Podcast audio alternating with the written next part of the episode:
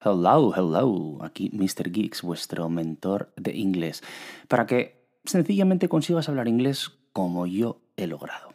Y hoy vengo a hablarte de un truco por un problema que tenemos de base los hispanohablantes, y es este.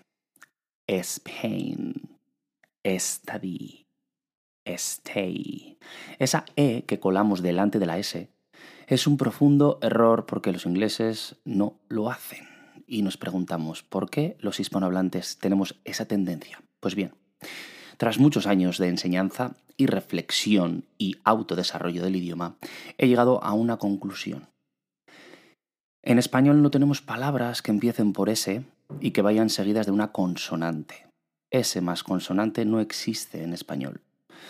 Con lo cual entiendo que nuestro cerebro no está acostumbrado a articular ese tipo de sonidos y necesita de un sonido previo, en este caso una vocal, la E, que le va a servir como calzo para afrontar la pronunciación del resto de la palabra, porque al cerebro le es muy complicado empezar directamente diciendo study. Necesita e study, ¿vale? Es muy agresivo empezar con una S directamente. Esa creo que es la razón, en una explicación sencilla y primaria.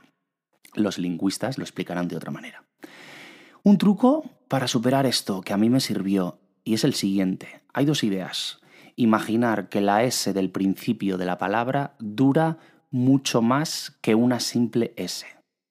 O lo que es lo mismo, imaginar que en vez de una S hay cinco S.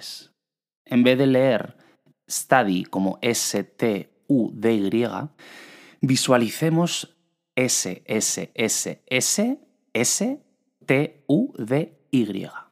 De esa manera mi experiencia me dice que el cerebro visualiza que hay un espacio de tiempo duradero en el que hay que mantener pronunciando la S. Y entonces no recurre al calzo de la E vocal anterior que hemos comentado que era un error.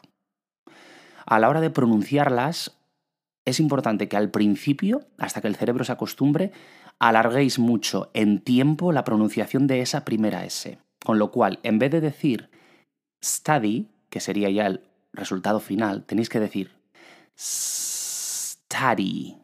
España. Spain. Eh, quedarse. Stay. El aeropuerto de Londres es Stansted. Stansted. Mantener la S del principio 3, 4, 5, 6 segundos de manera exagerada y veréis como poco a poco el cerebro se va acostumbrando a pronunciar este tipo de palabras y ya no necesitaréis pronunciar durante muchos segundos la S inicial, pero sí que el cerebro anulará ese calzo E del principio. Con lo cual, practicad con estas tres palabras. Estudiar. No hay que decir study, hay que decir study. España, no hay que decir Spain, hay que decir Spain. El aeropuerto de Londres en Stansted, no hay que decir en Stansted, hay que decir Stansted. ¿Nos queda claro? Imaginamos que en vez de una S al principio hay cinco y para practicar y entrenar pronunciamos la S del principio durante cuatro segundos. Dejadme en comentarios si os ha servido este truquito. Thank you and see you in the next Flash podcast. Bye bye.